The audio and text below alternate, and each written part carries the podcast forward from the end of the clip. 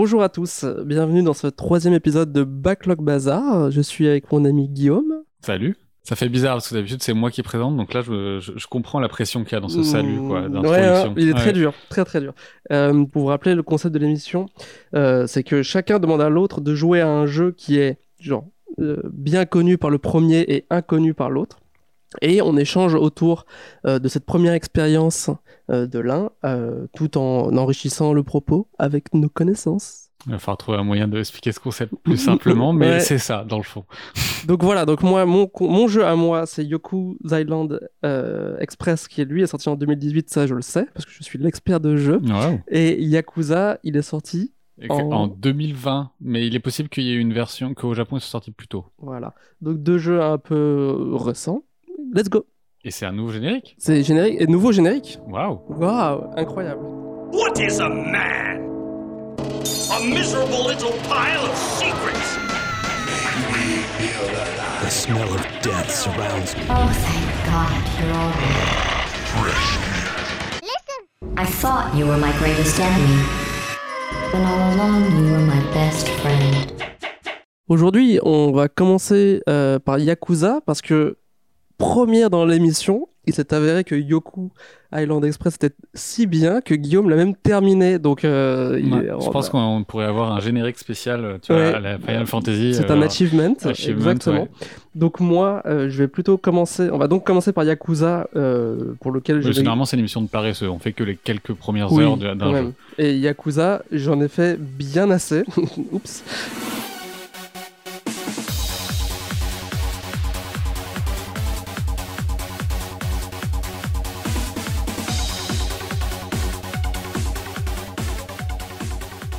Donc, Yakuza 7, donc c'est moi qui te l'ai donné. C'est une série sur laquelle euh, je vais pas faire l'expert du tout, parce qu'en fait, c'est le seul épisode auquel j'ai joué. Et pourquoi c'est le seul auquel j'ai joué? C'est que, en fait, c'est une révolution dans cette euh, série euh, qui est maintenant à, de l'âge, hein, qui est que Sega euh, travaille depuis des années. Il y a, eu déjà six, six épisodes dans un style qui était beat'em all, et donc c'était la vision que j'en avais de loin, c'était une sorte de GTA dans un monde beaucoup plus petit et dans des certains quartiers de Tokyo et avec euh, une partie très très très ci- cinéma et une partie euh, plus beat'em all. Et en fait, euh, il y avait un arc autour d'un personnage dans tous ces six jeux qui a été euh, clos et le septième c'était la, naissance d'un nouveau personnage dont tu vas parler parce que je pense que l'intro c'est vraiment construire ce personnage principal et du coup c'est vraiment un grand enjeu dans ce jeu c'est comment redonner à cette à cette série un nouvel élan avec un- une création d'un nouveau perso- d'un nouveau personnage alors il y a énormément de citations aux anciens épisodes mais comme on n'y connaît rien on va pas en parler Ok. mais voilà, c'est vraiment l'idée de comment réussir à trouver un personnage qui va partir pour encore six nouveaux épisodes. Et le, ça, c'est le premier défi. Et le second défi, c'était un poisson d'avril, puisque comme tous les jeux aujourd'hui, ce, ce jeu a été révélé comme un poisson d'avril à la base. Je dis tous les jeux parce que dernièrement, je sais pas si tu as vu le Monkey Island aussi, a été révélé comme un poisson d'avril pour finalement s'avérer vrai. Et euh, Sega avait annoncé comme poisson d'avril, le prochain euh, Yakuza Mm. sera un JRPG. Et oups, bah finalement, on l'a fait pour de vrai. Ah d'accord, ok. Et, euh, sauf qu'aujourd'hui, quand tu regardes la vidéo, tu vois qu'en fait, tous les assets étaient déjà là, la plupart des personnages ont pratiquement le même, Hmm. la même forme, etc. Donc, Oui. en fait, je pense que c'était déjà un JRPG, c'est juste un moyen d'habituer le grand public à, à cette idée. En tout cas, ça, ça a été euh, payant, au-delà de ce qu'on pense chacun du jeu, c'est qu'en fait, je pense que ça, ça a vraiment euh, donné un nouvel élan dans le public de Yakuza, qui était un- une série un peu niche de nippophiles hardcore qui se faisait plaisir à, revisiter les Tokyo. Et en fait ça ça en plus il a été dans le Game Pass avec tous les anciens épisodes. Et Mm. en fait ça a renouvelé complètement le cheptel du public euh, de la série Yakuza. Et en fait euh, tous les autres on, on- c'est pas le- l'épisode le plus vendu mais c'est un épisode qui a permis à la série vraiment de re- se, se réactualiser quoi. Ok, on est sur une renaissance de série, un peu en mode euh, Fallout ou euh, tout dans le genre avec l'autre. Voilà, mais c'est le même créateur. C'est alors c'est son dernier épisode d'ailleurs. Le, le directeur du, du jeu est parti maintenant euh, fonder sa boîte en Chine, mais euh, c'est le même créateur qui en fait euh, passe un peu le flambeau et en fait réinvente sa série phare pour l'offrir aux, aux nouveaux. Et on sait déjà que le prochain sera lui aussi sous une forme JRPG. Ok. Donc moi je vais vous décrire euh, ma première expérience avec ce jeu. Donc déjà pour faire un, un petit rappel, euh, je, moi je n'y avais absolument jamais joué. Les seules images du jeu que j'avais vues euh, c'était de la castagne et je pensais que c'était un beat'em all. Je t'aurais pas donné un beat'em all. Je supporte pas les beat'em all. Alors l'histoire, elle commence, on ouvre par une très longue cinématique qui est vraiment hyper bien réalisée, parce qu'on y voit des acteurs, c'est assez rare, ça commence par une pièce de théâtre qui interprète euh, donc une pièce euh, et qui met en scène des combats, un peu comme si c'était une pièce de, théâtre baroque, euh, japonisante quoi. Alors, est-ce que je peux t'interrompre et te demander, est-ce que c'est vraiment si rare? Est-ce que finalement beaucoup de JRPG ne commencent pas par des pièces de théâtre? Je pense à FF9, mais il me semble qu'il y a d'autres FF qui commencent par des opéras. C'est- qui commence peut-être C'est une figure classique finalement du JRPG. Le, le, le, le, le spectacle dans le spectacle. Le... Ouais, ouais, bien sûr, le- la mise en abîme, c'est vrai. euh, écoute, on y reviendra. Je n'ai pas d'idée sur ça, je pense. Peut-être que ce que je voulais dire, c'est qu'il y a un effet très cinémato- cinématographique euh, qui est euh, assumé, hyper bienvenu. Enfin, il y y a un- il y a un bon petit talent d'écriture et de mise en scène, je trouve. Cette pièce finie, on finit par suivre l'acteur de la pièce euh, qui va manger avec son père le soir du spectacle. Et il se passe une scène un petit peu, euh, un peu comme dans le Parrain 1 un serveur débarque et assassine le papa. Donc euh, une grande tragédie dans la réalité. Puis grand flashback, on voit que le fils est lui-même devenu un parrain de la mafia et que il est à la tête d'une grande, grande famille. Il demande à contacter un certain Ichiban, ce Ichiban se révélant être nous. Donc là, le gameplay s'ouvre immédiat par une course-poursuite euh, dans les rues de Tokyo entre Ichiban et une proie qui fuit. Elle est full QTE, c'est assez drôle et euh, le jeu est très bienveillant parce qu'évidemment je suis pris tous les murs, mais c'est pas très grave. Euh, le jeu me fait arriver directement sur la proie, il y a pas de problème.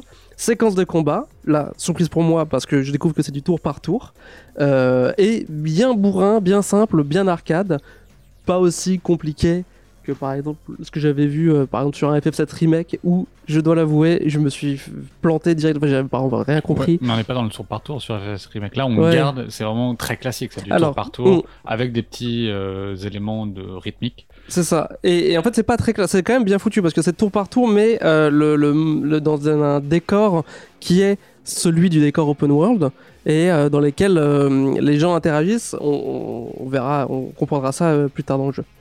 Euh, donc, on terrasse cet ennemi. Là, JRPG classique, 10 millions de stats, euh, on sent qu'il y a plein de choses à faire. Et à nouveau, une grande cinématique.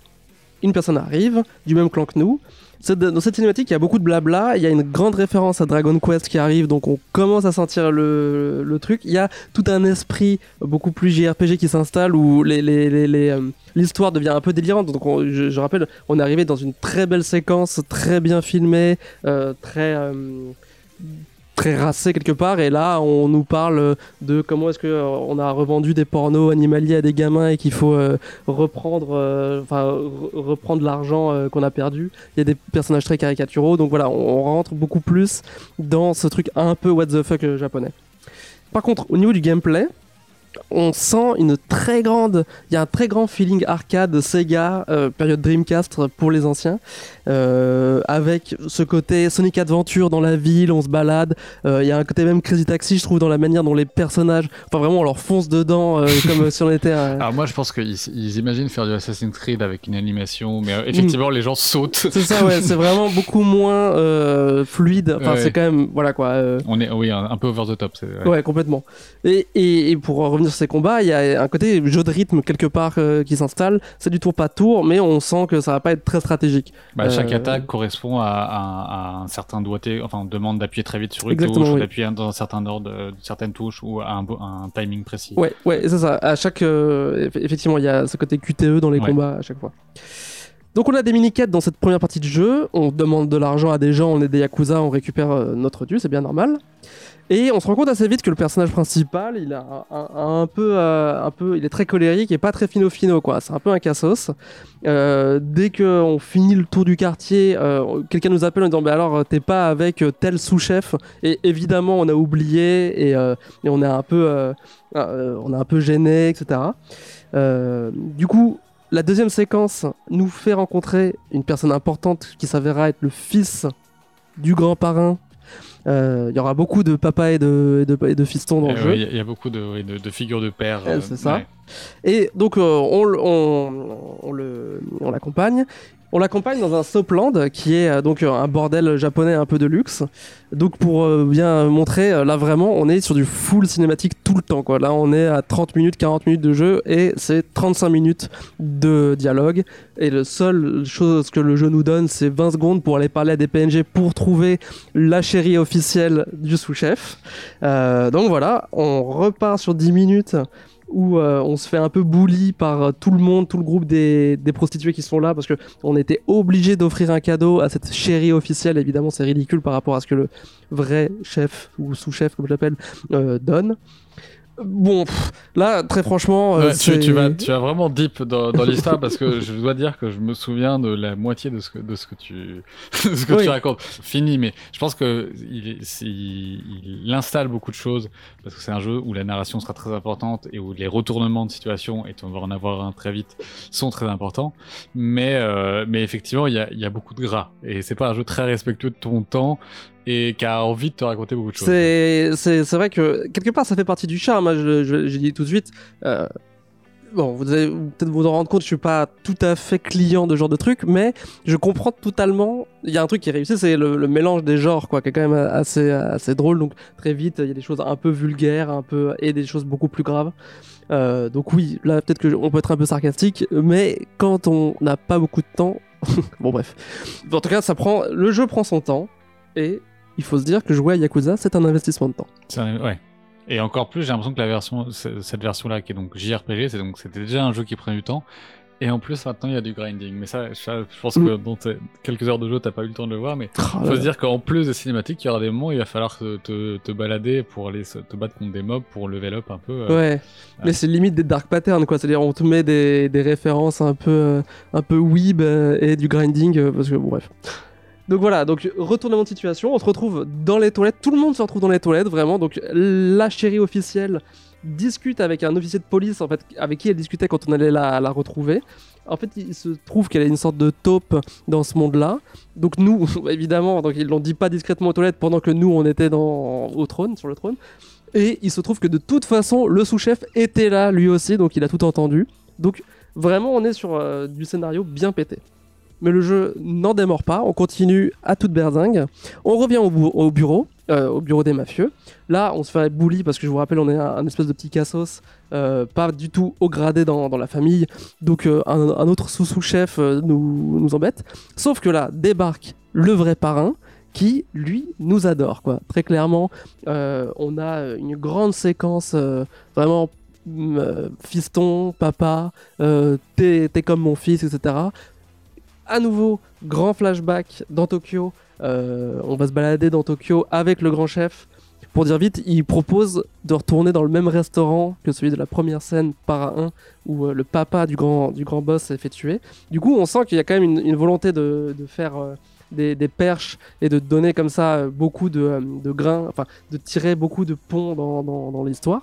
Pour dire par rapport à la réalisation, donc on n'a pas trop parlé, mais pendant tout le jeu, c'est quand même in-game. Toutes les séquences de dialogue sont in-game. Euh, même les cinématiques sont un peu du, du in-game, euh, un peu mieux rendu. Sauf que il- là, il y a un nouveau, enfin un nouveau type. Là, je rentre un peu dans les détails, mais il y a un nouveau type d'animation que j'ai beaucoup aimé, que j'ai trouvé vraiment réussi. C'est, je sais pas si tu vois, mais notamment par exemple, dans le dernier épisode, on parle de Baldur's Gate Enhanced, où il y a des nouvelles cinématiques avec un peu cette espèce d'effet flash où c'est juste des plans de, de peinture, donc qui sont normalement assez lourdingues, enfin moi qui m'embête un, un peu. Mais là, c'est la même chose, mais dans le moteur in-game et pas du tout avec des espèces d'aplats de, enfin avec des dessins ou des choses comme ça. Ce qui permet des effets de rendu totalement, euh, enfin intéressants, des effets de lumière, des effets de particules euh, qui rendent hyper bien.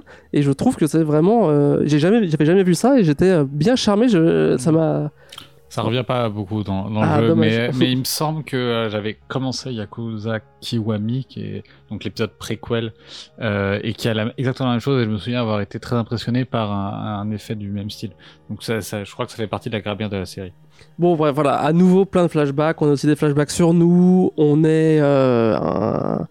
très très classique. On, est, on a été retrouvé, euh, enfin, on est l'enfant d'une prostituée dans un bordel. Euh, notre papa était le, patron du bordel, mais finalement il est mort. On était orphelin. On se battait avec tout le monde. On a fini par désinguer un yakuza d'une famille rivale. Euh, et on a menti par, juste en ayant entendu le mot de la, famille Arakawa qui est le nom de la famille de laquelle on fait partie aujourd'hui. En fait, je, je- pense que je vais, je vais te couper euh, là au milieu de ce récit parce que je- si tu commences à raconter scène Ouais, par scène Yakuza, ça va durer des heures. Je pense que ce qui est important, c'est vraiment voilà ce, ce que je disais en introduction, c'est la construction d'un personnage, c'est Mm. l'idée que euh, on va jouer Ichiban, donc un personnage qui est né dans la fange, ou enfin euh, voilà, euh, dans un qui est orphelin, qui a été élevé par des prostituées, qui a sa seule figure paternelle, qui est un homme de, de qui est un yakuza en fait. Et ce que tu vas révéler bientôt, c'est que c'est une figure paternelle qui va le trahir, et donc il va se retrouver euh, déjà qu'il n'était personne et qu'il était euh, un moins que rien. Euh, il va faire un sacrifice très fort pour sa famille qui est qui va accepter de subir la peine d'un autre, de passer 20 ans en prison pour l'honneur de, de, de sa famille du Yakuza. Et en fait, quand il sort, sa famille de Yakuza euh, ne lui parle plus et fait comme s'il n'existait pas. Donc, il n'était rien. Il pensait être faire un acte héroïque et être euh, récompensé, et en fait, il finit encore plus moins que rien. Et en fait, le reste du jeu, ce que je trouve assez beau, c'est qu'on est, on devient SDF et qu'on va faire équipe avec d'autres SDF, notamment notre premier euh, ami, puisque c'est un JRPG, on va avoir une team. Notre premier euh, teammate, c'est un, un voilà un, homme qui vit dans la rue et dont les attaques c'est euh, des attaques de pigeons et puis de, de mauvaise haleine ou euh, Mhm. Voilà. Oui, alors ça c'est un détail que j'avais pas dit. Donc, bah, euh, ah, tu m'as bien hypé en parce que, en gros, pour dire euh, sur ça, c'est vraiment, je dirais, Enfin, en fait c'est le premier là- chapitre. c'est pour ça que je te coupe je suis désolé c'est qu'en fait Oui, t'as raison. ça, raison. ça dure ça dure extrêmement longtemps et je suis d'accord mais en fait ce qui est intéressant dans le jeu commence après ces deux heures. C'est pour ça que je trouvais ça intéressant de te faire jouer à ça. Mhm. parce que je voulais voir un peu qu'est-ce qu'on pouvait retenir de ce jeu euh, en ayant passé les, les premiers juste les premières heures du jeu. Parce qu'en fait il se révèle vraiment sur la suite. Et moi je sais Mm. que je l'aurais pas fait je l'aurais pas si j'avais pas vu autant il a eu de très bonnes critiques à sa sortie je sais que je serais pas allé plus loin que là où t'es arrivé. Moi, ce que j'ai fait, je, je vais vous dire là, je, je- je suis un peu gentil, mais moi j'étais très énervé. Alors, en réalité, euh, j'ai fait les deux premiers chapitres. Là, on vous a juste décrit la fin de la prison, c'est le premier chapitre. Et j'ai l'impression que c'est calibré pour durer à peu près une heure et demie. Et entre une heure et demie et deux heures. Alors moi aussi, j'ai fait l'erreur de genre ne pas appuyer sur le bouton parce qu'il y avait marqué skip. ah et si, donc, si, ouais, ouais, ça, c'était oui. l'horreur au début, vraiment. euh, j'avais bon, ouais. C'est de ma faute, c'est moi qui t'ai dit ne coupe pas les cinématiques Oui. parce que j'avais peur que tu coupes toutes les Mais cinématiques. Mais en fait, faut avancer dans les dialogues. Mais ça, c'est pareil. Pour moi, c'est un truc de JRPG. Je lis un dialogue sur deux. Mais c'est ouf parce que du coup, c'est vrai que ça, ça te donne une bonne demi-heure de plus. Si on coupe pas ça, c'est. Mais du coup, ça fait que tu fais un truc pour la cinématique puisque t'appuies sur X pour euh, skip. Oui, mais tu vas très vite. Enfin, bon, moi, j'aime pas ça non plus trop, Ouais, le fait de bon. euh, voilà. Mais c'est une, habitude en fait. Moi, je sais que maintenant, ça fait partie un peu du, du contrat que t'as en tant que joueur de ce type de jeu qui est, euh, il y, a, il y a de très longs dialogues et, et c'est les interactions que t'auras, c'est de skipper les. Et donc moi j'ai vraiment été moi j'étais bien énervé quoi au début de la première truc enfin pas je pense que ça fait longtemps que j'ai pas été énervé contre un jeu mais je me suis vraiment dit parce que bon comme le côté un peu JRPG c'est pas que ça me passe au-dessus mais euh, ça me semblait trivial notamment tout ce dont je vous ai parlé cette espèce de, moment aux toilettes. Enfin j'ai vraiment dit mais en fait le scénario a aucun sens et j'ai eu peur que ce soit que ça. Euh, alors qu'il faut certainement le prendre comme un truc un peu euh, je dis trivial c'est pas le bon terme mais un peu what the fuck quoi la Bah, japonaise en fait, il y euh, a, ouais, c'est pas, ça, c'est qu'il y a, il y a- et là encore, t'as- vraiment, euh, c'est- là, c'est juste une scène pas très bien écrite, parce que tu pourrais avoir ça dans, un GTA, hein. mais c'est plutôt, tu vas avoir en plus, et là, c'est le truc assez étonnant de cette série, des sautes de ton énormes. C'est-à-dire que t'as à Ouais. la fois une main story, une story, une, une histoire principale très très euh, sérieuse et vraiment très premier degré à base de, de gens qui se regardent en, en plissant les yeux et, et en étant très macho. Et par-dessus ça, et c'est souvent dans les side quests, t'auras des choses complètement folles avec ce qu'on cite tout le temps dans les Yakuza, des, euh, mi- des milliardaires qui s'habillent en bébé euh, pour des jeux sexuels ou, euh, euh, bah, par exemple, une des premières side quests que tu as, c'est de t'occuper du- d'une écrevisse qui en fait après sera un bonus pendant les combats. Tu pourras appeler une écrevisse pour attaquer le nez des, des méchants. euh, Euh, non, mais c'est, on, on sent très vite que c'est drôle et que ça enrichit plus que ça ennuie normalement. Mais donc, euh, j'ai, j'ai aussi vu un peu la richesse du système de combat, donc au début qui est hyper basique, mais bon, ça c'est un, un peu logique. Euh, en fait, je le trouve vraiment plutôt réussi de ce que j'ai pu voir donc du coup au niveau à l'acte 2. Mm. Euh, parce que, bon, notamment, le truc qui est intéressant, c'est que le, l'espace. Euh, en gros, les personnages peuvent te bloquer. En fait, tu choisis tes cibles, mais le, choix des cibles est beaucoup plus riche que dans un, par exemple, prenons un FF7 à l'ancienne où il y a vraiment juste deux lignes, pas dans les Final Fantasy à l'ancienne où tu as deux lignes euh, l'une contre l'autre avec genre peut-être un ennemi en avant, un ennemi en arrière. Mais là vraiment euh, le, le- le truc est beaucoup plus riche. Bah, c'est dans un univers en 3D en fait. Ouais. Et en direct, dans, en fait, il n'y a pas de coupure comme il y a- dans les JRPG où en fait il y a la zone euh, d'exploration et la zone de combat. C'est dans le même univers et en fait les personnages se, déplaceront dans cet univers. Et donc si on se fait bloquer Mm. quand tu vas attaquer un, un- un personnage, si en fait sur le chemin il y a un Il y a un autre ennemi. ennemi, il va nous frapper. Mais de la même Ou pas. manière ou pas. Et de la même manière, si on va frapper un ennemi et qu'en fait à côté il y a une bicyclette, Oui, on peut la prendre et euh, ça va y avoir des- une animation automatique où le, en fait le, le personnage va prendre la bicyclette pour frapper tout le monde. Et en fait ça c'est parce que je pense qu'ils ont créé un JRPG dans leur ancien moteur et du coup tout ça c'est des c'est des choses qui je pense viennent de l'aspect beat'em. En fait le l'impact des combats et ce truc de en direct, je pense que c'est parce que c'est vraiment une surcouche sur le, sur leur euh, Ouais, ouais, exact, qui système est de vraiment bien foutu. Qui est vraiment bien foutu et, euh, et surtout il y a aussi une, une, synergie entre guillemets entre les personnages euh, puisque euh, certains tu peux mettre à terre un personnage et quand l'autre va le faire il va il va donner des, des, des points enfin ça va il va attaquer plus fort. Donc ça donne des stratégies quoi. Finalement les stratégies arrivent assez vite et on comprend donc ça le rend assez intéressant.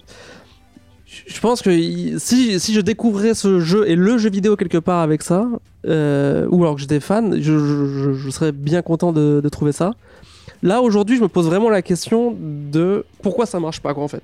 C'est-à-dire vraiment, Pourquoi ça marche pas pour toi? Oui, bon évidemment. Mais Non, moi j'ai une, une réponse, mais euh, finis ta- et je, je pense que j'ai la réponse. Tu vois, là tu parles. D'ailleurs, mais ça me touche parce que le truc, en fait, moi j'ai même pas du tout ce côté héroïque. Ça va être, je vais faire un, un- un truc un peu, un peu convolué comme, comme raisonnement, mais je regardais une vidéo de Donkey, là, euh, Game Donkey, euh, qui parlait de FF7 euh, remake et il le descend parce qu'il y a effectivement un côté très froid dans. euh, en fait, il y a un côté, c'est vrai, qui perd beaucoup de son charme, c'est-à-dire que euh, les, les personnages euh, euh, ne vivent, enfin, comment dire. Je sais plus comment il le tourne exactement, mais il y a, y a un truc qui est toujours off. Par exemple, il prend, il prend vraiment comme exemple le, les, Hmm, les, tout, vraiment, Oui. les, tout- les tout Mais petits trucs qui sont mais tout le temps là et qui rendent le truc irréaliste en fait. Il y a un gros problème dans le jeu d'acting, euh, dans, dans ces jeux. Et parce que justement, on est toujours sur une ligne qui est vraiment on the edge entre le trivial et le sérieux. Et là où ça marche très bien, euh, enfin, je pense qu'on peut vraiment ou bien rentrer ou bien pas accepter ça. Quoi. Ouais. Pour moi, par exemple, un jeu qui se moquait de ça beaucoup, euh, enfin auquel j'ai pensé en y jouant, c'était euh, le jeu de Suda 51 après Killer 7, j'ai oubli- euh, Travis Touchdown, No More Heroes. Pour moi, en fait, euh, j'ai l'impression que Yakuza, alors je sais pas comment, mais j'ai l'impression que c'est le type de jeu typique, que No- alors que je savais pas que je connaissais pas Yakuza quand j'ai joué à No Mhm. More Heroes, mais c'est vraiment le jeu dont, que No More Heroes parodie plus qu'aucun autre truc, j'ai l'impression. Il y, a- il y a quelque chose qui, qui, qui, qui peut être charmant ou euh, répulsif par rapport à ce mélange des genres. Donc c'est Ouais. pas inintéressant, mais tu vois, quand tu prends un, un GTA qui lui-même aussi, tu vois, peut être un peu edgy ou enfin peut être un peu, euh, on sait pas trop, mais euh, tout de suite, moi, je suis vraiment au GTA, j'avais pas joué depuis longtemps, mais dès que j'ai ouvert GTA 5, que je voyais le mec sur son canapé qui était un gros chômeur, machin, j'ai tout de suite identifié à ce gars. Euh, Mais en fait, je, pense que c'est une question de, de style de narration. C'est qu'en fait, je pense que tu as beaucoup plus de réalisme en vérité dans Yakuza que dans les GTA. Et, euh, et notamment sur la manière de représenter. C'est qu'en fait, euh, GTA, c'est c'est de la parodie en fait. Ça travaille la parodie. Et donc, quand il y a des choses what the fuck qui arrivent, on est dans l'ordre de la parodie. Il y a une référence à un Mhm. autre film, il y a une référence à un- la Terre été, il y a une référence. Là où ce que je trouve beau dans Yakuza, et en fait ce qui est l'histoire profonde de Yakuza 7, c'est que c'est un personnage qui n'est plus dans son temps. C'est qu'à la fois il est fan de JRPG, donc d'un sens de l'héroïsme et du de bon cœur qui vient d'un autre temps, alors qu'on est à à une ère où tout est plus shady, où tout voilà. Et à la fois parce qu'il a passé 20 ans en prison et il y a cette scène où euh, en fait lui il vient des années 80, il sort et tout d'un coup tout le monde a des cigarettes électroniques euh, et euh, est sous sur son portable, euh, voilà. Donc en fait il a un truc où il ne fait pas partie de ce monde, il n'a rien à faire ici et euh, et en plus il est renvoyé avec les SDF et les prostituées, c'est-à-dire qu'en fait, voilà, ses, ses premiers amis, ça va être euh, une, une prostituée, un SDF et euh, un flic qui a été renvoyé. Et, et c'est en fait, c'est repartir de la société depuis sa base en fait. mhm. Et donc le, le, tu dis que c'est pas de la parodie, quoi. C'est ça, tu fais la pas de la différence. parodie. Ouais. non, c'est pas la parodie. C'est des, des personnages over the top et qui vont avoir. Mais comment t'appellerais ça alors? Ce côté euh, edgy, ridicule. euh, Mais moi, je trouve pas ça ridicule en fait. Non, Vraiment pas. Pas c'est juste. Et, et par exemple, voilà, le fait que en fait, tu te balades dans un monde extrêmement réaliste. En fait, le- la ville elle-même est extrêmement bien reproduite. Et pour une raison simple, c'est qu'en fait, c'est toujours la même d'un épisode à l'autre. Donc, ils refont, ils refont, ils refont Hmm, encore et toujours la même zone de et en fait un de leurs euh, de, un de- une de leurs communications autour du jeu c'est aucun euh, bâtiment n'est pareil. On n'a jamais fait de copier-coller dans la ville. Il y a aucun copier-coller. On peut rentrer dans la plupart des bâtiments en fait. Ah bon? Ouais en fait mais euh, la plupart Ok. et par exemple rien que les supermarchés je en Ouais, fait ouais. c'est fascinant d'aller dans un- d'aller juste dans un voilà un combini store et de voir qu'ils ont reproduit toutes les étiquettes de tous les produits c'est c'est en vrai c'est un truc que je ne fais pas c'est pas mon style de jeu mais ça fait partie du réalisme du décor c'est à dire que c'est Ouais. pas un open world à la GTA c'est un tout petit open world en fait c'est un- Mm. une très petite zone de jeu qui est retravaillée retravaillée retravaillée et qui a euh, sa profondeur aussi par tout ce qu'on peut y faire c'est qu'il y a toute la partie side game que t'as pas pu voir encore à, à- à ce niveau-là Alors mais je tiens à dire que j'ai téléchargé l'extension euh, Pachinko là, je sais pas quoi, j'ai rien compris, j'ai juste perdu 1000 yens dedans, mais euh, j'ai quand même voulu faire ce truc qui est le premier truc qui est accessible. alors ça je sais pas de... Enfin, ouais, mais, boîte tu vois, tu vas, tu vas avoir euh, des- du karaoké, tu vas avoir évidemment tous les, Mm. les Sega, les, les lieux Sega dans lesquels tu vas pouvoir jouer à tous leurs vieux jeux. En fait, tous leurs vieux euh, jeux d'arcade sont dans Yakuza, donc tu peux y aller et, et trop retrouver euh, des. je vais pas faire le l'ancien. euh, Sonic, quoi. Tu peux...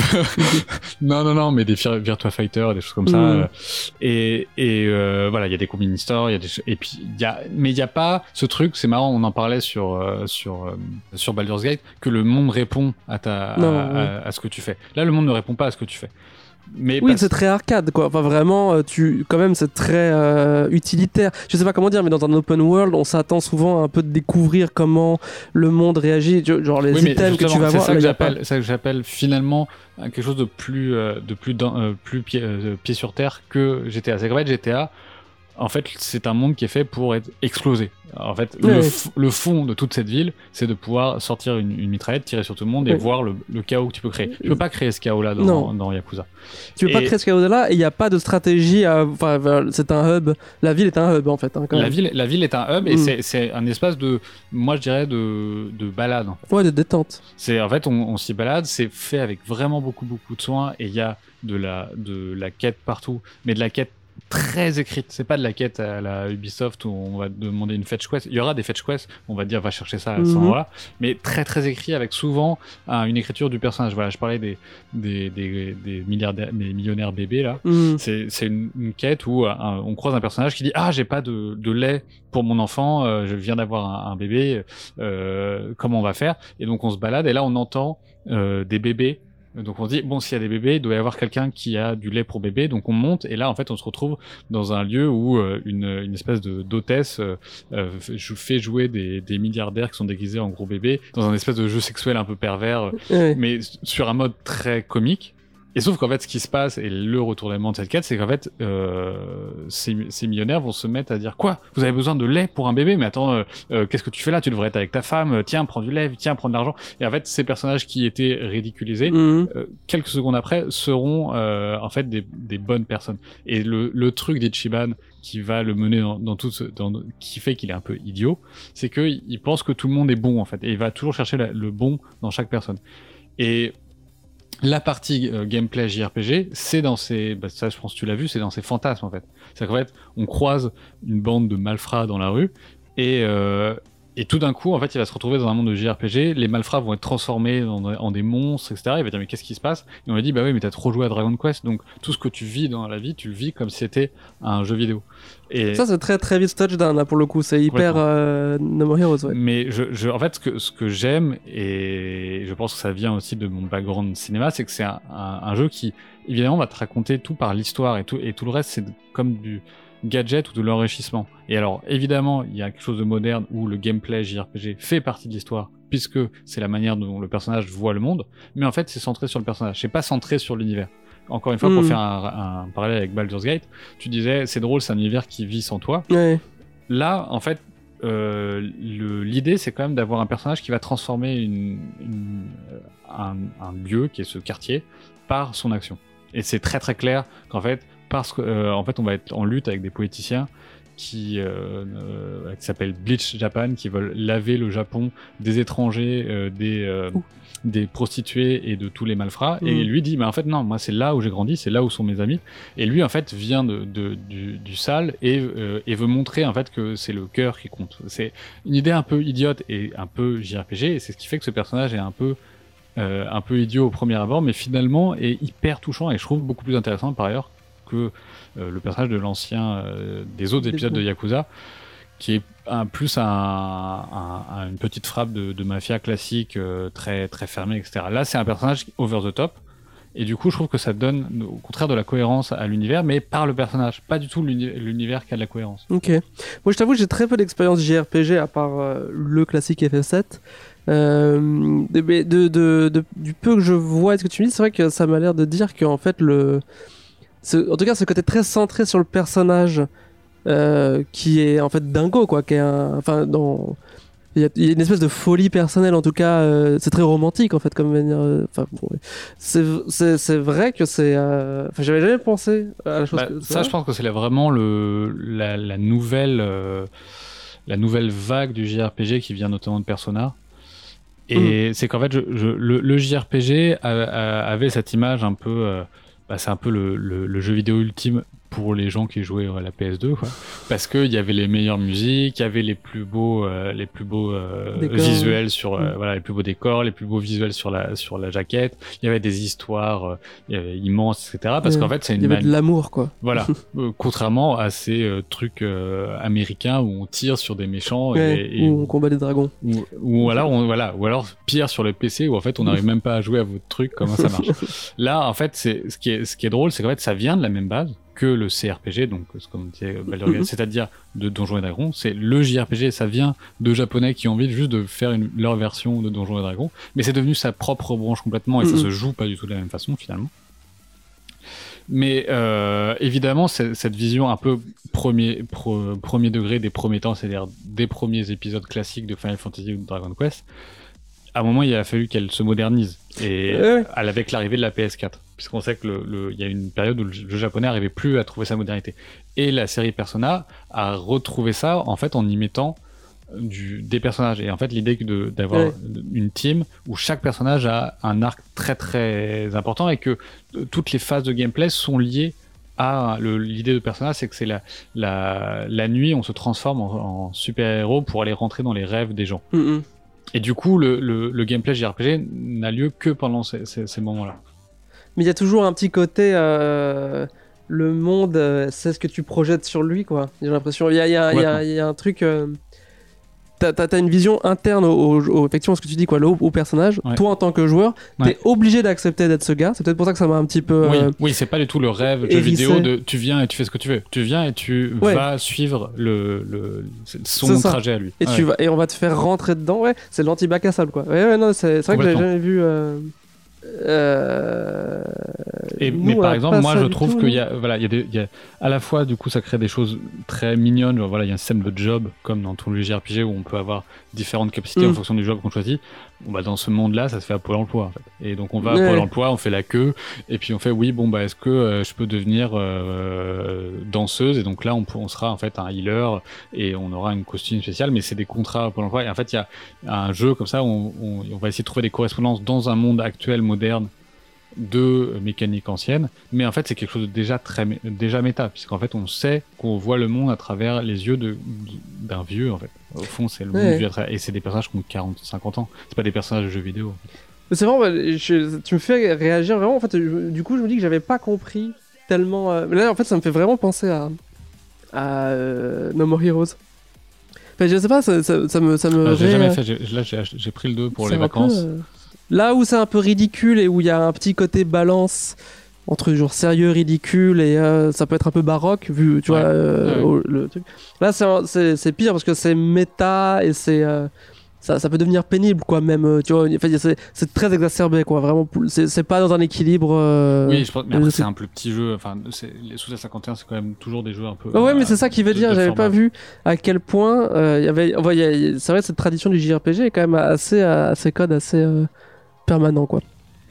Enfin, non, t'as pas cette impression? Je pense que c'est aussi la, la modernisation. C'est que par exemple une série comme Fire Emblem, qui est une série de tactical assez classique, maintenant c'est enrichi d'une partie euh, euh, drague, euh, Ouais. comme dans les personnages.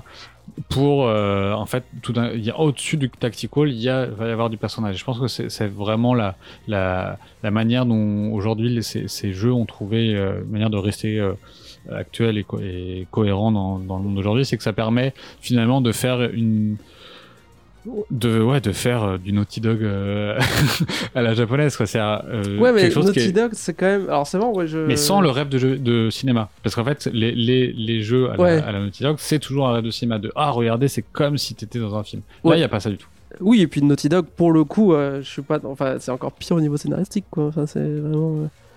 C'est quand même du, jeu d'aventure. euh, Il y, a, y a quand même. Enfin, c'est pas Hollywoodisation, parce que j'ai pas envie de dire ça, mais il y a quand même un. Danger de. Il y a une re- recettisation, quoi, ou je sais pas comment. Enfin. Qui, est, hyper relou, quoi. Enfin, euh, moi ce que j'aime bien dans Yakuza et je l'ai vu même si ça m'a enfin c'est que il y a des caricatures les personnages sont des caricatures mais ils ont ce rôle d'être des caricatures quoi. Là euh, il y a quand même une euh, dans, que ce soit Naughty Dog ou FF7 Remake, ces personnages sont des héros, c'est des caricatures, mais qui sont censés être cool et qui sont juste. oui euh, bah là, là en fait c'est le truc c'est que c'est les deux. Mais là où je trouve que Ya- Yakuza et, et brille par son écriture c'est que c'est des archétypes mais qui fonctionnent dans une structure plus globale. Et voilà ce- cette idée de euh, voilà de, du bon d'avoir d'être quelqu'un de bon cœur et, que en les bas-fonds sont euh, l'endroit où, les le meilleur des hommes se se révèle c'est quelque chose qui va après se décliner et chaque personnage euh, voilà plus tard tu auras des dans la ville où tu, où tu te rends compte qu'il y a plusieurs mafias. Il y a une mafia japonaise, une mafia coréenne, une mafia chinoise, et chacun va être très archétypal dans ce qu'il est, et en même temps va révéler quelque chose du monde tel que euh, tel qu'il est aujourd'hui. Dirais, pour reprendre et peut-être pour terminer sur ce truc de théâtre et euh, de, du début de dans ces jeux-là il y a un côté baroque dans le sens où c'est des oppositions de contraires et ça va dans beaucoup de c'est très euh, euh, comme une, une toupie ça tourbillonne dans beaucoup de directions et ça va très loin et il n'y a pas un côté classique mais que je, que je sens comme un vrai danger pour ce genre de jeu parce que c'est des jeux qui se prennent au sérieux et notamment euh, alors ensuite FF7 remake. c'est vrai qu'il y, a- y y y cette espèce de danger du jeu parfait qui est un peu insupportable. Enfin, que tu vois, moi j'aime bien le côté baroque de, de Yakuza, même si euh, je pense que ça demande énormément de temps et que voilà. Mais euh, enfin, tout ça pour dire que c'est- vrai que c'est ça reste niche un peu peut-être, tu vois. Enfin, je, je sais pas. euh, Bah, moi, je pense que c'est- ouais, c'est là ça que les je gens pense que la, la conclusion, et ce qui est un peu étonnant dans ce reboot d'une série qui était niche et qui plaisait aux fans d'animé et de euh, Japon. Je suis tombé sur des vidéos YouTube en faisant un peu de recherche de gens qui faisaient juste des captures de murs de Yakuza et les comparaient à des murs réels parce qu'apparemment il y a une fascination Mhm. pour les câbles électriques et les tuyaux et la manière dont ils s'agencent sur euh, les, les, les, les bâtiments japonais. Mais, et dans Yakuza, c'est parfaitement refait. Mais, euh, mais je pense que bizarrement, en devenant JRPG, ils se sont légèrement ouverts parce que déjà le beat'em all c'est encore une niche dans une niche. Et que en fait finalement ça va appeler la nostalgie du joueur. Et de de- d'avoir ce personnage principal qui est un personnage nostalgique va en fait je pense récupérer une, une frange de joueurs un peu plus large sans voilà évidemment ça sera jamais aux tailles d'un FF7 remake. Mais euh, je, je pense que fi- finalement le, le le, le Japon, en tout cas euh, Square Enix et Sega ont eu la même idée qui était de, en fait, pour euh, pouvoir vendre plus grand, il va Mm. falloir se, ba- se baser sur ce en quoi on a été fort et ce qui fait qu'on est qu'on est apprécié à l'étranger, donc le JRPG et donc euh, Final. Fantasy ou Dragon Quest. Et voilà, on finit sur cette valeur culturelle d'exportation japonaise.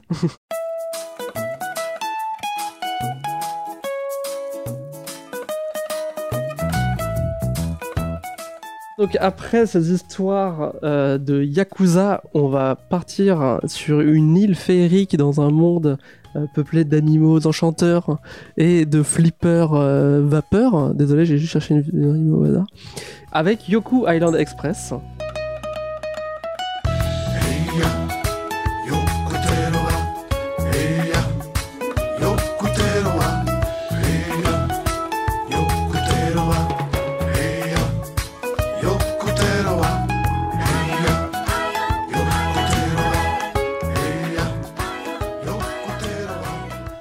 Donc euh, je vais présenter euh, très très euh, succinctement. Que j'ai terminé quand même, je veux le redire. Je sais qu'on l'a déjà dit, mais je veux le redire parce que ça va pas arriver souvent. Que j'ai Ouais. terminé. 1-0, Simon.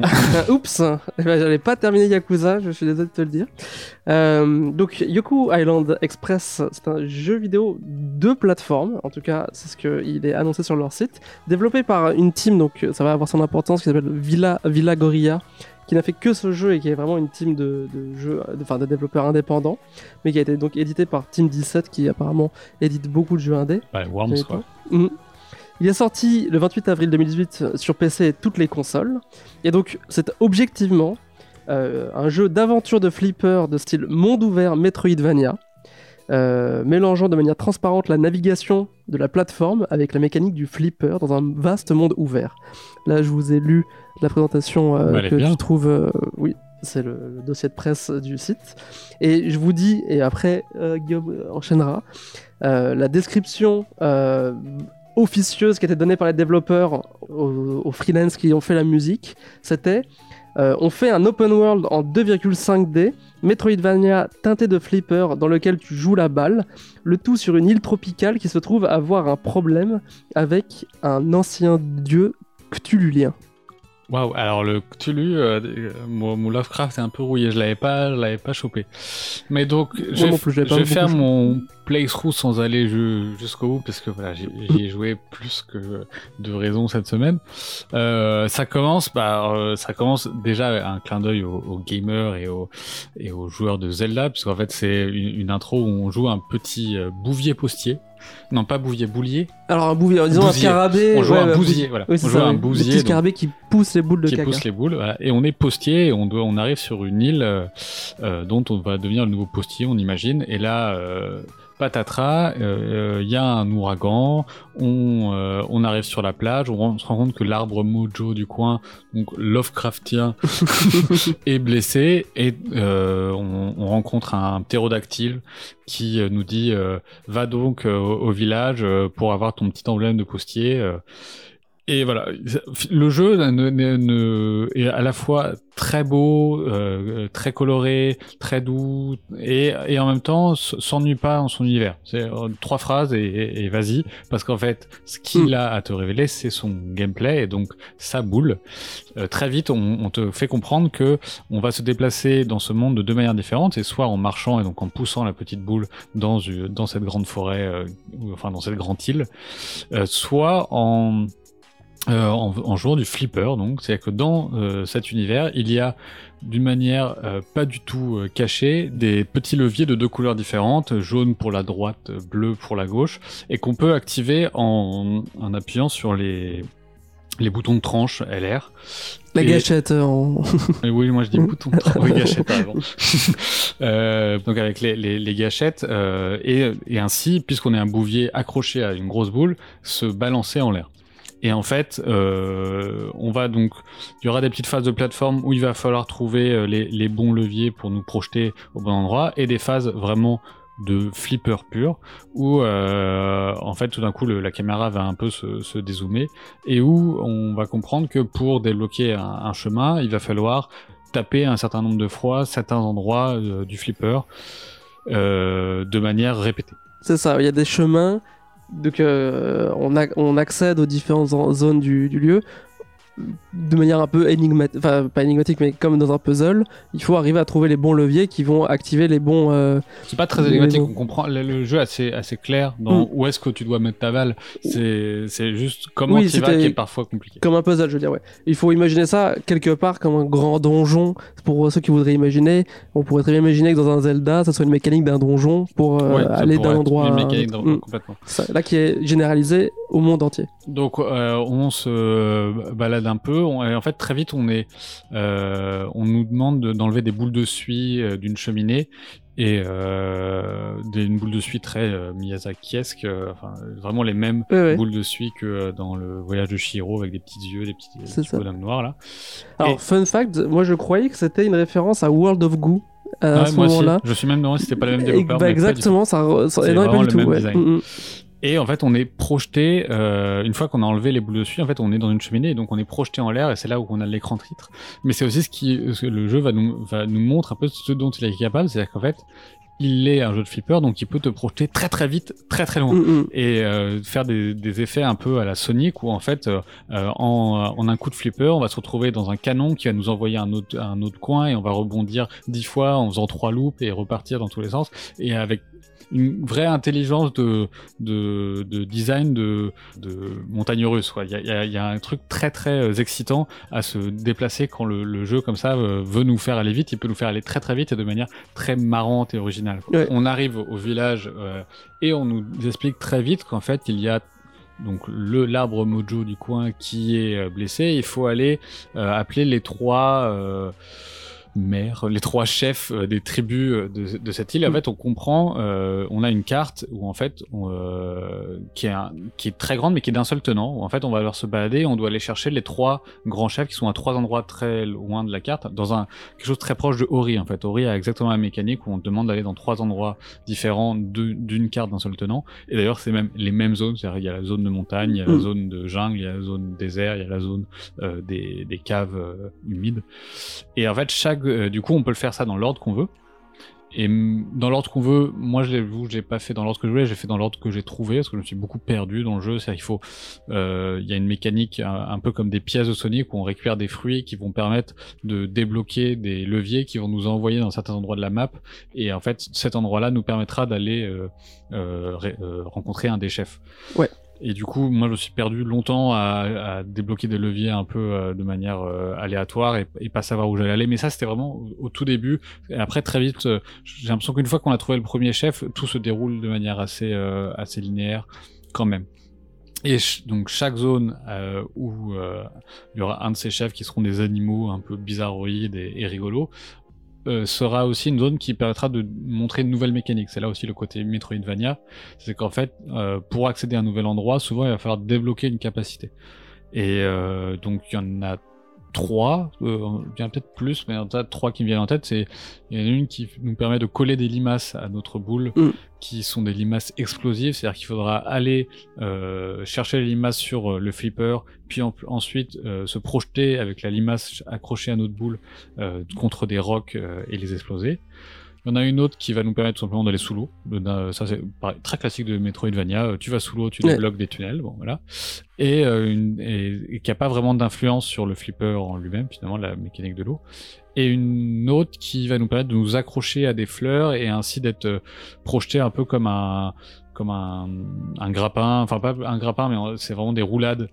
Enfin oui, comme un grappin qui va nous Oui, faire euh, tournoyer très très rapidement ouais, et il va falloir être capable de se projeter au bon endroit.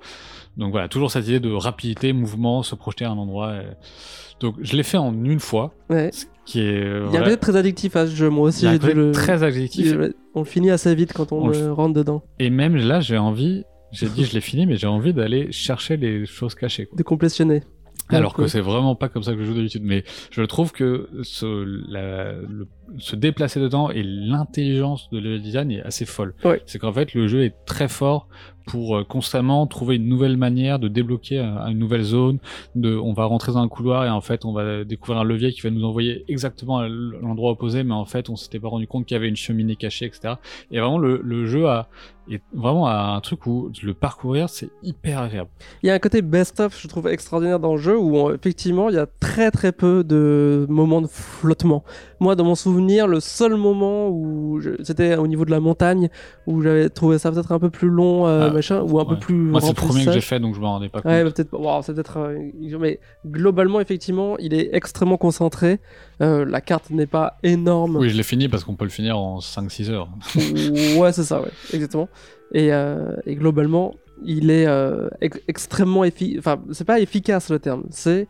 Je vais pas dire parfait, mais. Non, Non, mais il- aussi, il est aussi très attirant en fait. Je, voilà, j'y jouais et ma, ma copine m'a pris ma Switch pour y jouer. Non, mais pour dire Ça, que. un point, un point copine. non mais oui mais c'est rien elle y a joué elle a, elle a pris très du plaisir c'est qu'en fait il a il, y a quelque chose de très attirant c'est qu'il a, il a pas la, la beauté euh, complètement euh, presque un, un peu vulgaire d'un Ori où il y a de- des effets de lumière partout il est assez simple en Mm. fait euh, c'est des encore une fois c'est de c'est des c'est assez plat même, Ouais. mais c'est coloré, c'est chouette. Il y a une musique un peu insupportable, mais toujours mignonne et toujours euh, qui t'emporte toujours.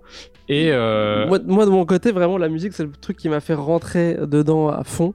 Euh, genre, bon, j'y reviendrai peut-être euh, en, en- en enchaînant, mais il y a ce qu'il faut. le petit rap là, ça t'a fait plaisir Alors, avec les qui est petits, vraiment- les petits scratchs. C'est très particulier. Tout est, est quand même euh, très particulier. Pour le dire vite, c'est un jeu de vétérans. quoi. C'est-à-dire tous les gens qui sont là sont des gars qui travaillaient ou bien à LucasArts ou bien à Art Breeze. Enfin, faisaient des triple A. Starbreeze, excuse-moi.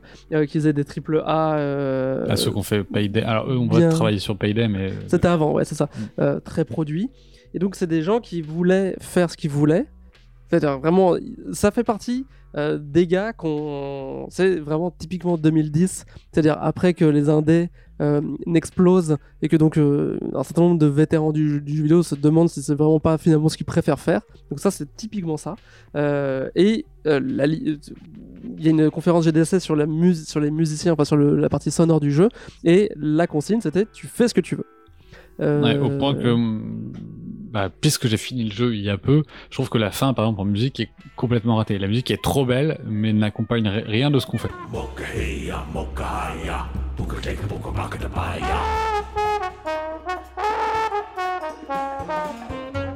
Alors c'est très. C'est un parle. combat épique contre un énorme boss, et c'est une petite musique jazz vraiment super, Et mais qui n'aide pas du tout à, l'épicness de ce qu'on il dit exactement ça, le, le, le, le, compositeur, quand il en parle à la conférence, il dit. Enfin, ok. Les mecs là étaient freelance. Donc pour revenir un peu sur la structure globale du jeu, c'est donc deux gars, un, un programmeur et un artiste, euh, au sens euh, designer artiste. Euh, Ce qui ont... pas mal pour faire un jeu vidéo, mais il manque un personnage important qui est un animateur. Exactement, bah, ça fait totalement partie de ça. C'est-à-dire que le, le, le, le, gameplay principal est parti de la balle, parce qu'en fait, justement, ils sont pas animateurs. Ils ont dit on va faire un jeu de balle, au moins il y aura pas besoin d'animation, ou pas Ouais. trop, euh, ou des trucs simples.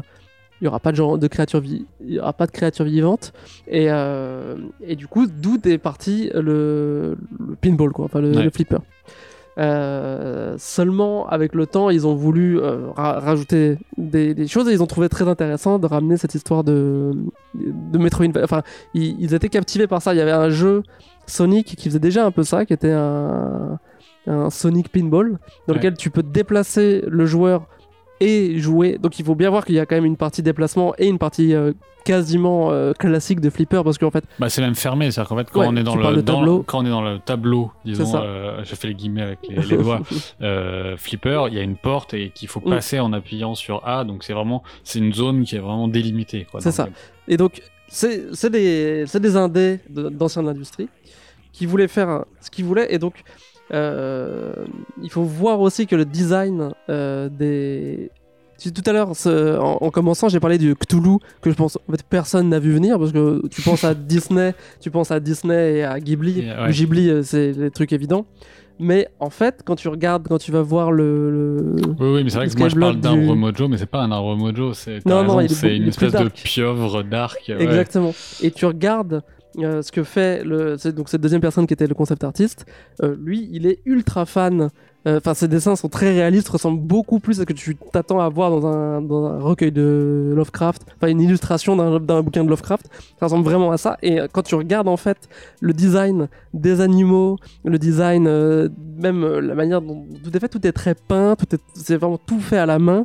Le gars est, enfin, c'est vraiment un vrai peintre, un vrai dessinateur et tout est extrêmement dessiné, tout est extrêmement beau quoi. Euh, et pareil donc pour la musique, jusqu'à ce qu'il disait qu'effectivement euh, en tant que freelance, il, il ne savait plus où mettre la limite. Et effectivement, euh, quand il est arrivé à faire une espèce de mélange de jazz, chant grégorien, Ouais. euh, trip hop, machin, etc. Et que les mecs euh, et que ça finissait sur un reggae, et que le mec disait bah ok. il s'est bien rendu compte qu'en fait, euh, il y avait les mecs sont partis dans l'idée il n'y a pas de limite. euh, Ouais. vraiment, on veut pas, on veut rien brider. Et en fait, ça nous, on- ça nous intéresse pas de, de le brider. Je pense que c'est un, c'était un, un projet. Bon, par ailleurs, Villa Gorilla a hum, pas fait rien d'autre. Quand, tu regardes euh, sur LinkedIn, c'est pas clair que si les gars sont encore même dans le JV. euh, Je suis pas certain parce que du coup, le, concept artiste, euh, il y a tout un truc, une partie de d'expérience VR aussi dans leur dans leurs compétences en tout cas chacun spécifiquement. Donc tu sens qu'ils ont eu envie de, de faire leur jeu, qu'il y a eu une retombée critique très convenable, mais c'est pas un succès non plus. Non, euh, ça j'ai été étonné en fait en lisant, c'est que moi j'ai des réserves sur le jeu, mais euh, ça fait clairement partie des meilleurs euh, Metroidvania euh, indés auxquels j'ai joué. Au moment où c'était la pure mode quoi. Au moment où c'était la pure mode, mais 2018. euh, ouais, euh, par exemple, je trouve que il peut complètement euh, tenir tête à, à, à Ori. C'est juste que voilà, c'est peut-être qu'il est moins agréable à jouer, mais euh, C'est ça. Il a, il, il, a pas de, il est euh, un, un- peu euh, pas teigneux, mais je cherche le mot. Il, il en fait, il, fait ce qu'il veut faire, quoi. Oui. Il, il cherche pas. À... Finalement, c'est très. Si on accepte de de se faire surprendre, il y a aucun problème. Mais si on attend des choses un peu classiques, finalement, on en trouve assez peu. Non, parce que en fait, le, faut, faut pas non plus en parler comme un, jeu de hardcore gamer. C'est qu'en fait, le, jeu est justement, tu dis, le, dessinateur dessinait des, trucs Lovecraftiens euh, chelous dark, et là, en fait, je pense qu'ils ont fait un jeu aussi coloré et lumineux parce qu'ils voulaient faire un jeu pour tout le monde. Et euh, même en tant que Metroidvania, c'est pas, pas hyper, c'est pas Hollow Knight où on va se perdre pendant des heures et faire Mm. du backtracking dans tous les sens. Là, il y en a très peu. C'est juste que le backtracking est pas très agréable en Ouais. fait. C'est quand on- je parle des moments d'exploration et les moments pi- euh, pinball où on est balancé dans, dans le monde qui sont agréables, mais le pinball en lui-même, les, ce que j'appelle les tableaux, sont pas très agréables en fait. Parce qu'en fait, te demander de balancer plusieurs fois au même endroit sa balle, c'est un peu un peu réverbatif et en plus euh, le pinball répond pas hyper bien. Il y a, y a un truc où tous les mouvements sont de la même force donc en fait là, tout ce qui va changer là où tu vises avec ta balle c'est juste où tu es euh, sur le, le levier au moment de, de tirer. Et en fait tu découvres à un moment que tu peux marcher sur le levier. Moi c'est comme ça que je faisais du coup. Parce que et ça se joue vraiment à un demi pixel c'est euh, si tu es tout au bout tu vas aller complètement à gauche. Si tu es à juste deux pas euh, plus vers la droite tu vas partir complètement ailleurs. Et en fait le jeu va te demander de viser à des endroits très très précis avec des patterns un peu compliqués où il va falloir aller chercher euh, justement les limaces qui explosent passer un niveau ça peut parfois être vraiment dur. Alors que se balader dans ce monde, c'est extraordinaire. Il y a, y a un truc où moi je sais que quand j'étais dans un moment de flipper, je suis genre, bon allez, j'avance. Heureusement que j'étais sur Switch parce que du coup je faisais beaucoup de pauses. J'avance, je finis mon flipper et je faisais une pause, j'arrêtais de jouer et j'y revenais une demi-heure plus tard et pour continuer à avancer parce qu'en fait, il peut être un peu, lourd. Il est un peu lourdingue et je pense qu'il a pas le niveau de polish que peut avoir un Ori ou que peut avoir un Hollow Knight qui fait que tout ce qu'on y fait est agréable à faire. Alors, donc c'est les trois, les principales critiques. En gros, effectivement, tout le monde l'aime, mais il y a, un côté, effectivement, ce que tu as dit, que le jeu est trop répétitif et que le backtracking est un peu ennuyeux. Et que en plus, ça c'est assez intéressant, c'est une critique comme quoi, euh, finalement, il y a peu d'incentives dans le jeu, donc il n'y a pas d'histoire pour dire l'autre chose. Et il est globalement gentil, mais je pense pas que ce soit le, le- le- le- le terme approprié. C'est que du coup, on sait pas trop sur quel pied danser pour comprendre ce qu'on doit y faire et ce qu'on, pourquoi on veut faire, à part l'espèce de, de pur bonheur de flipper. Et ah je oui, suis moi pas ça du me tout d'accord. complètement. Mais moi aussi, et je suis pas du tout d'accord avec toi sur le fait. Je pense qu'il a énormément de polish. Donc pour revenir aussi, je pense que euh, il a, il a pris, euh, il a fait le, truc euh, typique, qui est l'erreur globale qu'il ne faut pas faire, c'est-à-dire ils sont partis sur leur propre moteur maison qu'ils ont recodé à, la main. Et justement pour arriver, je pense que c'est surtout graphiquement dans l'intégra, dans- enfin que dans leur manière d'intégrer graphiquement les choses, ils ont voulu, je sais pas, partir de plus de ce qu'ils savaient faire euh, que de s'embêter à recoder des choses sur des, des- des moteurs qui pourraient le faire, mais bon, ça serait peut-être plus convolué. Et euh, mais du coup, tout est très très crafté et je, je pense que c'est vraiment euh, c'est presque trop pur quelque part. C'est un peu paradoxal, mais le, le, le- c'est vraiment il faut vouloir jouer au flipper quoi. Ouais, ouais. Et euh, Oui, c'est finalement, c'est un jeu qui part d'un concept qui était imposé par euh, ah on n'a pas d'animateur vas-y on met une boule. Et qu'en fait finalement du coup ça a créé cette idée de faire un flipper Metroidvania mais finalement euh, tu disais dans Sonic il y a des moments comme ça mais c'est vrai que j'imagine même je suis sûr que dans des Mario il doit y avoir des moments genre une petite phase de gameplay flipper très rapide, puis on part sur autre chose. Là, quelque part, Mais là, il- quand je dis flipper, c'est-à-dire vraiment euh, jamais au niveau d'abstraction, parce que c'est bizarre d'avoir ces petits leviers qui sont flippers. euh, Ah qui oui, sont- oui c'est vrai. ça Non, que- mais oui, c'est vrai que c'est étonnant qu'ils aient pas du tout essayé de l'intégrer à la diégèse du jeu, par exemple. Bah, je pense que c'est pas du tout. C'est un jeu vidéo. Ouais, le- Ouais, ça- Ouais. ça- on, on en sort et la, chose qui a la plus-value la plus grande du jeu, c'est vraiment son level design. Parce que c'est là où ils ont eu le plus de, de, de frottement. C'était en fait comment arriver à intégrer. Il y a un mode flipper et un mode aventure. Ouais. Clairement. Et donc, ils, ils- ils expliquent un peu dans certaines interviews euh, toute euh, la, la meille- enfin, pour arriver à faire ça, toutes les transitions pour lesquelles ils sont passés, euh, ça a été extrêmement long. Quoi. Ils voulaient, ils- au début, ils ont séparé les choses.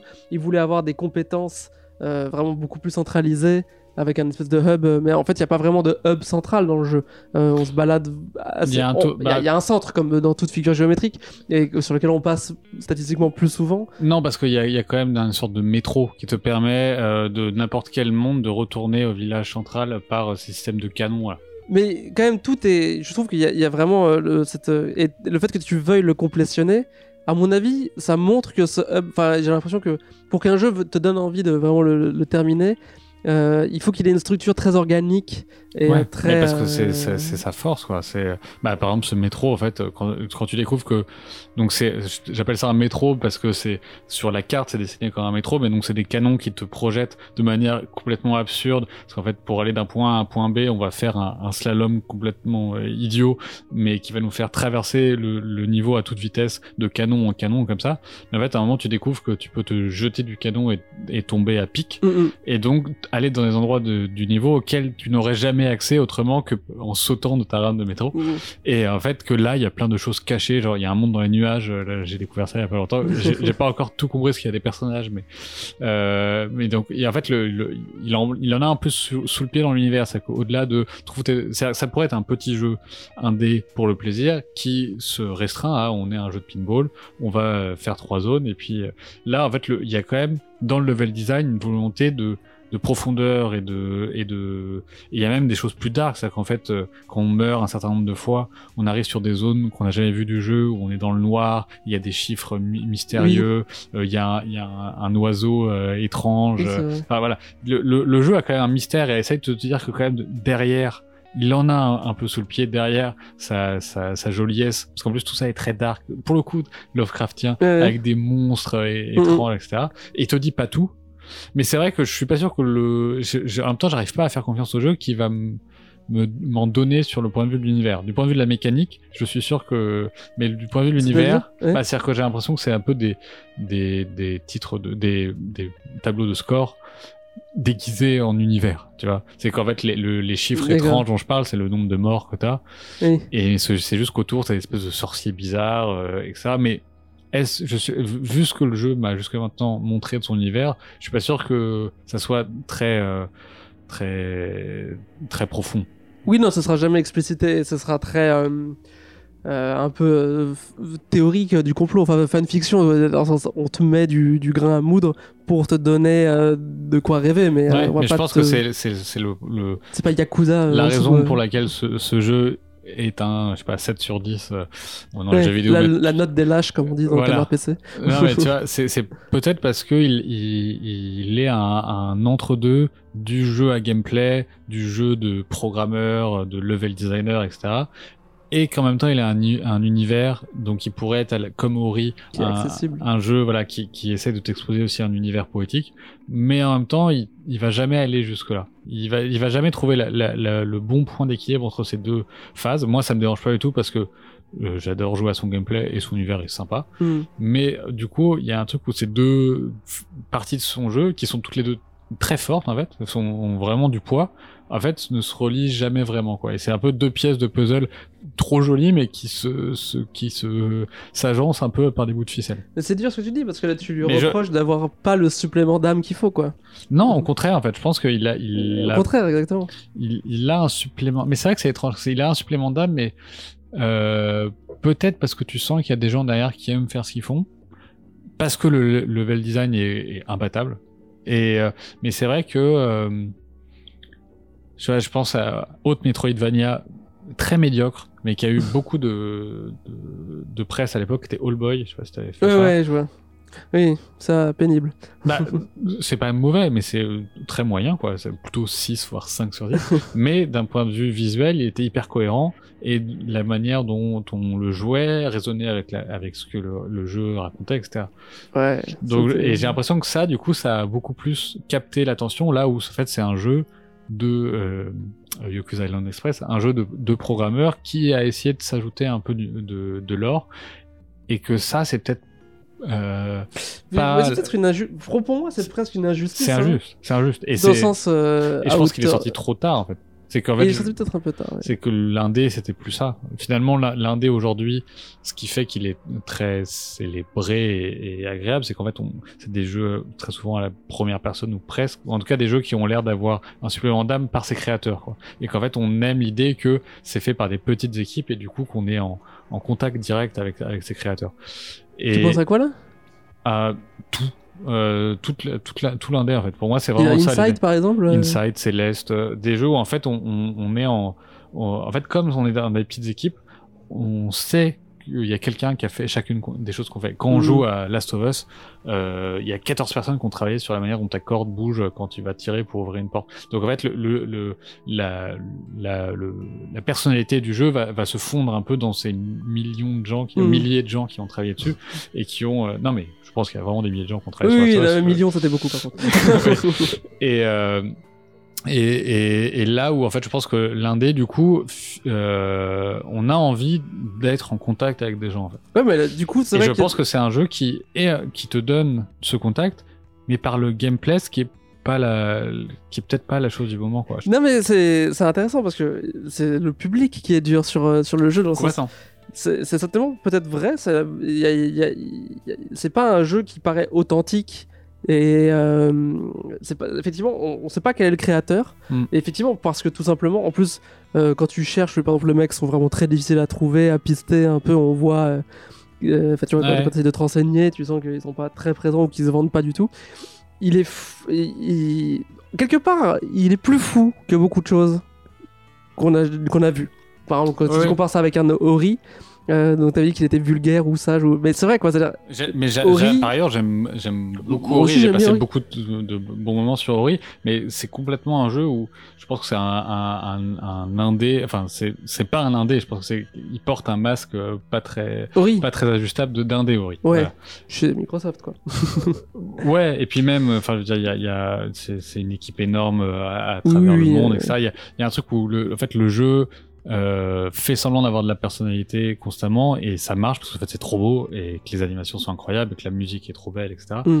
mais euh, je sens je sens pas vraiment l'âme derrière. Je pense qu'en fait le- ce qui aurait peut-être aujourd'hui si le- ces mêmes personnes faisaient Yoku's Island c'est-à-dire on va faire un Metroidvania avec une balle peut-être qu'ils seraient partis sur un style visuel beaucoup plus simple comme aujourd'hui il peut y avoir des VVV, enfin tous ces, tous ces jeux à mécanique qui vont simplifier leur visuel parce que en fait ce Mhm. qui est important c'est la mécanique. Là quelque part la, la, la promesse est, est, est trouble dès le départ, C'est ça. Alors qu'en fait ils veulent juste bien faire, ils veulent juste que plein de gens jouent à leur jeu, donc et ils que font, c'est juste trop beau quoi. ils font juste que- des beaux voilà des beaux bonhommes et des, be- et des belles zones, mais en fait finalement euh, ça permet pas aux, aux joueurs de comprendre ce qui est in- intéressant dans leur jeu. Quoi. Non, et puis c'est. et, Tu vois, finalement, c'est marrant parce que euh, je pensais à ça dernièrement sur le côté de jeux d'auteur, euh, triple A d'auteur ou des choses comme ça. Mais c'est vrai que finalement, euh, peut-être qu'il reste encore à définir dans le, dans le, jeu- dans le jeu vidéo euh, ce que c'est que le, cette côté auteur. Parce que, disons, si on reprend par le côté cinéma, c'est que. Moi, ça m'a toujours étonné ce truc. Pourquoi est-ce qu'on parle de cinéma d'auteur? Enfin, pourquoi ça a l'air si compliqué alors qu'au fond, c'est toujours clair qu'il y a quelqu'un qui est le chef ou qui dit ça. Mais ce qui est compliqué, c'est que dans les faits, il y a beaucoup de gens Ouais. qui, qui, qui font un film. Donc, euh, même si tu voulais, bah, dans les faits, tu peux pas tout faire. Donc, euh, tu seras jamais un seul auteur. Alors que là, il y a ces trucs-là de jeux d'auteur. C'est euh, c'est- en fait, quelque part, peut-être même, c'est plus dans le futur que ce qu'on pense. C'est-à-dire, c'est un modèle très particulier de production de jeux indé. Là, c'est du polish, c'est pas du double A ou des choses comme ça, mais tu sens que c'est pas un truc fait par une seule, un- une seule personne à l'arrache. Tu sens que chacun. euh, mais en fait, l'équipe, euh, les deux gars se connaissent, mais tout le son a été freelancé, enfin outsourcé. Et, euh, et eux-mêmes, quand ils en ont parlé, il n'y avait pas beaucoup d'argent, mais quand tu regardes la musique, on n'en a pas beaucoup parlé, mais moi je la trouve absolument extraordinaire. Et surtout, il y a un truc qui, qui est toujours là, que tu pourras remarquer, mais il y a toujours il donne ça comme conseil dans la GDC, les musiciens. Il dit, mettez toujours, même si vous faites votre musique avec des samples, avec des machins, enregistrez un instrument. Genre, tu vois, tu fais ton Hmm. truc un peu machin, mais et ça, ça va donner un supplément d'âme. Bah ou- ouais, enfin, en bah ça, ça, oui, ça se sent complètement. et donc là, par exemple, ça a été le fait, et j'ai j'ai appris sur ça, alors j'ai oublié comment s'appelait le, le chose, mais ils ont fait enregistrer ces trucs live, pas dans des studios professionnels, avec un peu dans le, dans le pipeline industriel, mais par des fans. Alors, c'est un, un espèce de collectif, euh, donc ce sont des gens qui sont fans de jeux, qui sont tous musiciens, et qui ont l'habitude de faire euh, de la musique.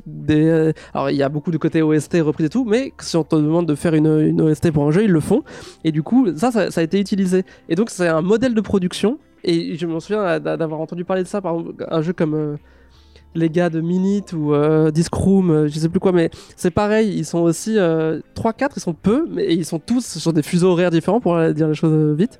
Et euh, j'ai l'impression que ça, c'est encore assez balbutiant, mais c'est un modèle de production euh, qui, qui peut s'imposer, c'est-à-dire où vraiment pour le coup on éclate totalement le, le... Et donc ce serait des jeux vidéo d'auteur avec un S, mais j'ai l'impression que ça c'est assez important parce qu'il y a toujours, c'est-à-dire il y a effectivement des, des... comme tu dis, il y a des espèces de, de un peu impossibles. Je sais pas si on aura le temps d'en parler, mais le jeu est basé sur des dualités, donc entre le, le, le, gameplay paisible de, de, de- d'exploration et le côté euh, high, euh, high tension du, pinball. Euh, et même le musicien parle de, vouloir concilier ça dans la, dans la musique même et que c'était assez compliqué. Mais donc, euh, il il y a des choses un peu irréconciliables dans le jeu vidéo. Peut-être plus que. Peut-être plus.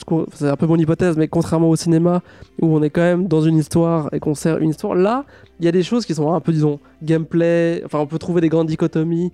Euh, gameplay, euh, histoire. euh. Et donc, du coup, ça fait que des gens, les jeux d'auteur, si vraiment t'es dans une dans une pas dans un côté dictatorial où genre juste il y a un directeur qui signe les trucs et puis en fait tout le monde le fait et puis en fait c'est des, des recettes mais donc t'es obligé d'avoir plusieurs gars dessus et que ça va te donner peut-être ce côté plus enfin je pense que ce côté baroque c'est quand même assez unique de pouvoir avoir des gens enfin c'est peut-être pas unique mais c'est des personnalités fortes quoi vraiment il y a plusieurs personnalités très fortes qui ont un rôle quasiment égal dans le dans le dans la production finale.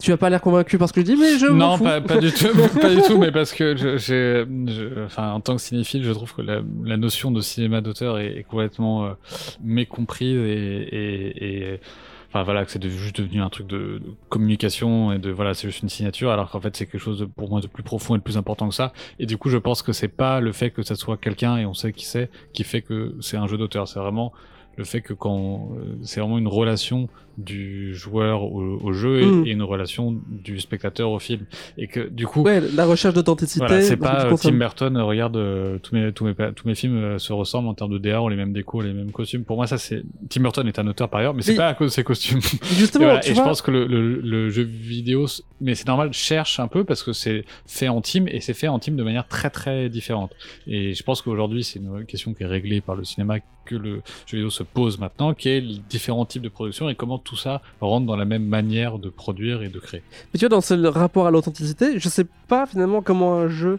Tu vois, reprenons euh, dans les deux côtés, t'as genre Kojima qui est la caricature parce qu'en fait c'est tout, c'est vraiment ce que- le mauvais côté auteur que tu dis. C'est genre c'est juste une signature, donc on met deux trois déclencheurs et les gens ont un rapport qu'ils croient authentique ou alors en plus qui devient presque malsain parce que finalement les gens s'en- se- s'en moquent un peu et ça devient ridicule ridicule un peu enfin tu vois c'est un peu machin et de l'autre genre un Zachtronic où tu vois que c'est toujours la même donc où c'est extrêmement cohérent où les jeux sont très différents mais toujours pareils euh, Oui, mais tu vois, mais pareil, c'est en fait euh, Spielberg, énorme production, il fait des franchises, etc. Ou Romer qui fait des films avec quatre personnes dans son jardin. Ils sont auteurs tous les deux. Pour Mm. moi, en fait, ça me, euh, Kojima est un auteur, évidemment. c'est ça et donc mais le truc c'est que pour revenir sur Yoku c'est vra- vraiment partie de ces jeux et qui je pense sont euh, late euh, 2020 quoi. Enfin Ouais. 2010 plutôt. Euh, qui ouvre peut-être une nouvelle voie que je ne sais pas mais qui est celle de, de, de- du mashup du, euh, du, du, du patch euh, du patchwork euh, d'auteur qui je pense est assez rare et qui est rendu possible parce que euh, dans l'expérience vidéo dans l'expérience vidéoludique il y a quand même euh, plus de tension je pense entre les éléments qui le composent. Enfin, je, je, je sens moins. Oui, la, la cohérence globale. euh, C'est- compliqué. Il y en a une, mais tu vois, c'est- c'est c'est- un peu la, la, la, fine- ligne floue du, du médium, quand même, je trouve. Cette unité-là est pas forcément euh, aussi reparable et peut-être même pas aussi souhaitable que dans d'autres types de, de médias. Bon voilà, Euh, on en a terminé pour ce troisième épisode qui est parti dans les hautes sphères euh, philosophiques. mais je pense que c'est notre plus grand, long enregistrement. Là, oui, on- on peut-être a que fini le jeu et on a un nouveau générique et on enregistre pendant deux heures. On C'est ça. On a, on a passé beaucoup de caps pendant cet épisode. C'était fou, ouais. Pour nos 18 auditeurs, je pense que vous serez très surpris de cette nouvelle formule. Voilà. Je pense que vu qu'il y a les vacances, on va pas annoncer quel jeu on fera pour le prochain parce qu'on sait pas quand est-ce qu'on pourra enregistrer le prochain. C'est vrai. Peut-être que le monde sera détruit. Peut-être qu'il y aura, oui, ça, et peut-être qu'il y aura plus de jeux vidéo. En fait. Peut-être qu'on parlera russe, tout simplement, ou à la prochaine émission. Aïe, ça y est. Oups. Euh, on vous salue bien bas et à la prochaine. Ciao. Ciao.